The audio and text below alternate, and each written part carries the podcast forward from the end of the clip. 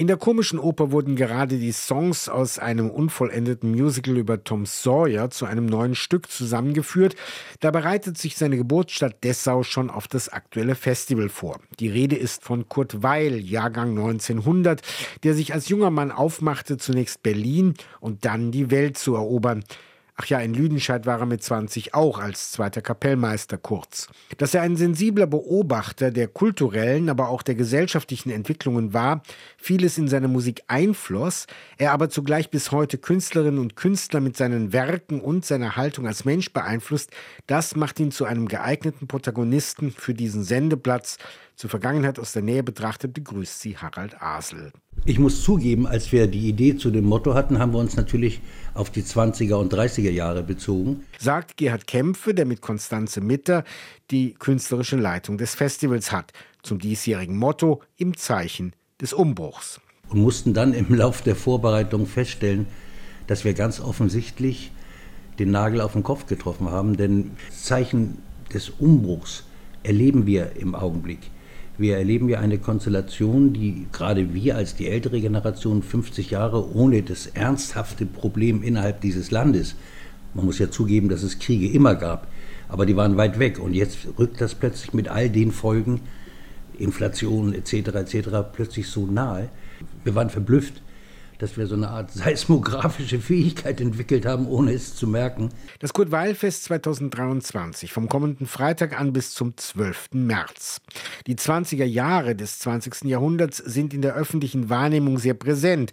Durch Krimis, durch Streaming-Serien, auch durch die verschiedenen musikalischen Wegen in die Moderne und nicht zuletzt durch Motto-Partys, von denen einer auch beim Kurt-Weil-Fest in Dessau gefeiert werden wird. Dabei wird oft ausgeblendet, wie eng liberale und konservative Strömungen Strömungen, neue Freiheiten und alte Vorurteile, nicht zuletzt ökonomische Zwänge zwischen Hyperinflation und schwarzem Freitag die Wahrnehmung der Zeitgenossen bestimmten. Auch das zeigt das Kurt-Weil-Fest in seiner nunmehr 31. Ausgabe. Weil musste schließlich 1933 ins Exil gehen, wurde Amerikaner und war froh, eines Tages auf Englisch zu träumen. Andere arrangierten sich mit dem nationalsozialistischen Regime wie Richard Strauss. Auf diese divergierenden Leben macht eine Mischung aus Vortrag und Konzert in Wittenberg aufmerksam. Denn neben Dessau gehören auch die Lutherstadt und Halle zu den Veranstaltungsorten des Festivals. Also es gibt diese unterschiedlichen Reaktionen in den 20er und 30er Jahren. Gründgens ist auch so ein Beispiel. Heute erleben wir, und das finde ich ein bisschen erstaunlich, dass wir äh, Situationen erleben, wo russische Sänger, Sängerinnen äh, nicht auf eine Bühne sollen, weil sie halt Russen sind. Das, denke ich, ist der falsche Weg. Aber es ist plötzlich äh, ist so ein Gegenüber entstanden, also ein nicht Miteinander, sondern fast schon ein Gegeneinander. Und das finde ich sehr befremdlich und sehr gefährlich. Was lässt sich denn an Akzenten in diesem Kurt-Weil-Fest zeigen, wie damit umgegangen wird, wie vielleicht auch anders damit umgegangen werden kann. Künstler und Künstlerinnen sind ja im Prinzip aufgerufen, ihre Gegenwart zu reflektieren. Das tun viele mit ihren Texten oder mit ihrer Art Musik zu machen. Ich glaube, dass das Unwohlsein, das jetzt viele empfinden, findet sich auch in dem einen oder anderen Text wieder. Ich glaube schon, dass jemand, der künstlerisch tätig ist, muss mit einem offenen Visier durch die Gegend laufen, weil er ja letztendlich seine Umwelt aufnehmen sollte, um sie auch zu reflektieren. Das wiederum bedeutet aber, das Visier ist offen, also man ist auch angreifbar, jeder Hieb sitzt. Das Visier ist offen, das heißt auch in Richtung keine Scheuklappen, was Musik angeht, die näher oder ferner bei einem ist. Sie eröffnen das Festival mit vier Pianisten, die unterschiedliche Herangehensweisen haben, aber die sich offensichtlich, sonst würden sie ja nicht gemeinsam ein Konzert machen, musikalisch verstehen. Ja, das ist ein wunderbares Beispiel. Ich freue mich, dass Sie das ansprechen. Das sind ja vier exzellente Pianisten. Martin Tingwall, der Jazzpianist, Julia Wendt, der als ein wunderbarer Pianist und Entertainer ist. Es ist Sebastian Knauer, der auch unser Artist in Residence ist. Und es ist Axel Zwingberger, der King of Boogie Woogie. Und wenn diese vier Pianisten an zwei Flügeln sitzen, der eine gibt ein Thema vor, zum Beispiel Klassik, der andere übernimmt es auf seine Art und es geht reihum, das ist ein traumhaftes Miteinander und das ist vor allen Dingen auch ein Beweis dafür, dass dieser Gegensatz E- und U-Musik, also ernsthafte und unterhaltende Musik, eigentlich völliger Unsinn ist. Es heißt ja auch vier Pianisten, ein Konzert, ist das beste Beispiel dafür. Sie haben schon angesprochen, Sebastian Knauer als Artist in Residence. Das Schöne an einer solchen Residenz ist ja, dass ein Musiker zeigen kann, was er so alles drauf hat, aber auch, wo er sich bislang noch nicht so getraut hat, weil die Konzertveranstalter sagten, das machen wir mal lieber nicht. Wie sind Sie mit ihm dazu gekommen, das Programm so zu entwickeln? Ich habe schon sehr viel mit Sebastian zusammengearbeitet und er ist, wie man neudeutsch sagt, open-minded. Das heißt, er ist ein Künstler, der auch diese Grenzen überwindet, E- und U-Musik. Er ist sehr flexibel, außer dass er ein grandioser Pianist ist.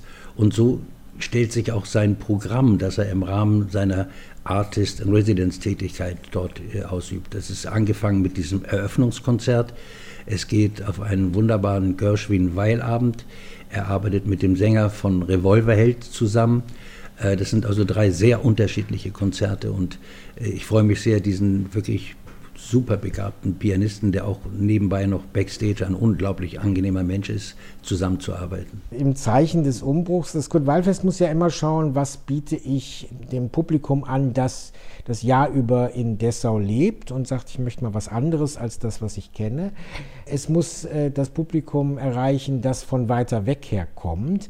Ist das eigentlich ein Spagat oder hat sich jetzt inzwischen das so ausgebildet, dass Sie sagen, wir haben so viele Veranstaltungen, die für alle gut funktionieren? Ja, das ist so. Und wir haben auch, äh, Gott sei Dank, in den letzten Jahren, die ich das jetzt machen darf, äh, die Erfahrung gemacht, dass wir aus aller Welt Gäste haben. Zu Zeiten von Corona konnten wir ja nur Streaming-Konzerte machen aus dem Bauhaus. Und man sieht ja, wo Menschen diese Tickets kaufen. Und da waren tatsächlich Menschen aus Kanada, aus den USA, aus Australien. Das heißt, das Kurt-Weil-Fest ist weit über die Landesgrenzen populär geworden. Wenn ich das Programm in diesem Jahr anschaue, würde ich sagen, oh, da ist so viel Kurt Weil gar nicht drin als Originalmusik, aber doch eine ganze Menge an Dingen, die er inspiriert hat. Wir beleuchten immer die Zeit um Kurt Weil, zum Beispiel auch dieses Jahr. Aber es ist eine ganze Menge Kurt Weil dabei. Ich nenne ein Beispiel. Als wir im vorvorigen Jahr haben wir auch Open Air spielen müssen wegen der Corona-Zeit. Und da habe ich den Elektronik-Pop-Künstler Schiller angerufen, habe gesagt, Christopher, der heißt Christopher van Deilen, hast du Lust zu kommen? Sagt er, ja, gerne. Ich sage, du musst was von Weil spielen. Und dann sagt er, oh, da muss ich nachdenken, ich bewundere den sehr, aber habe ich noch nie gemacht. Und dann rief er mich zwei Tage später an und sagte, ich hab's. Und er hat die längste Mackie Messer-Version aller Zeiten gespielt an diesem Tag. Der Vorteil war aber auch, und das ist auch eine Aufgabe, dass das Publikum, es waren ca. 1000 Leute da, über die Hälfte waren Menschen, die unter 30 waren. Der Berliner Konzertveranstalter und Manager Gerhard Kämpfe ist ein alter Hase im Geschäft.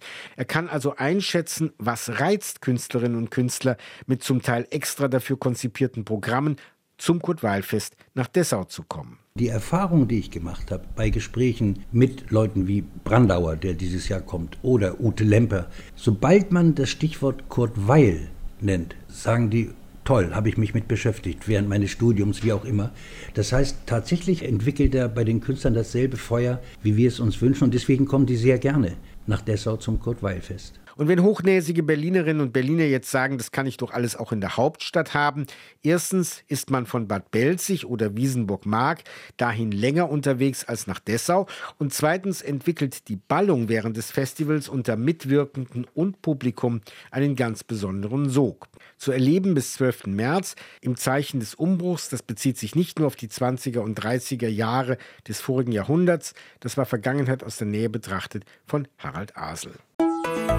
RBB 24 Inforadio vom Rundfunk Berlin-Brandenburg.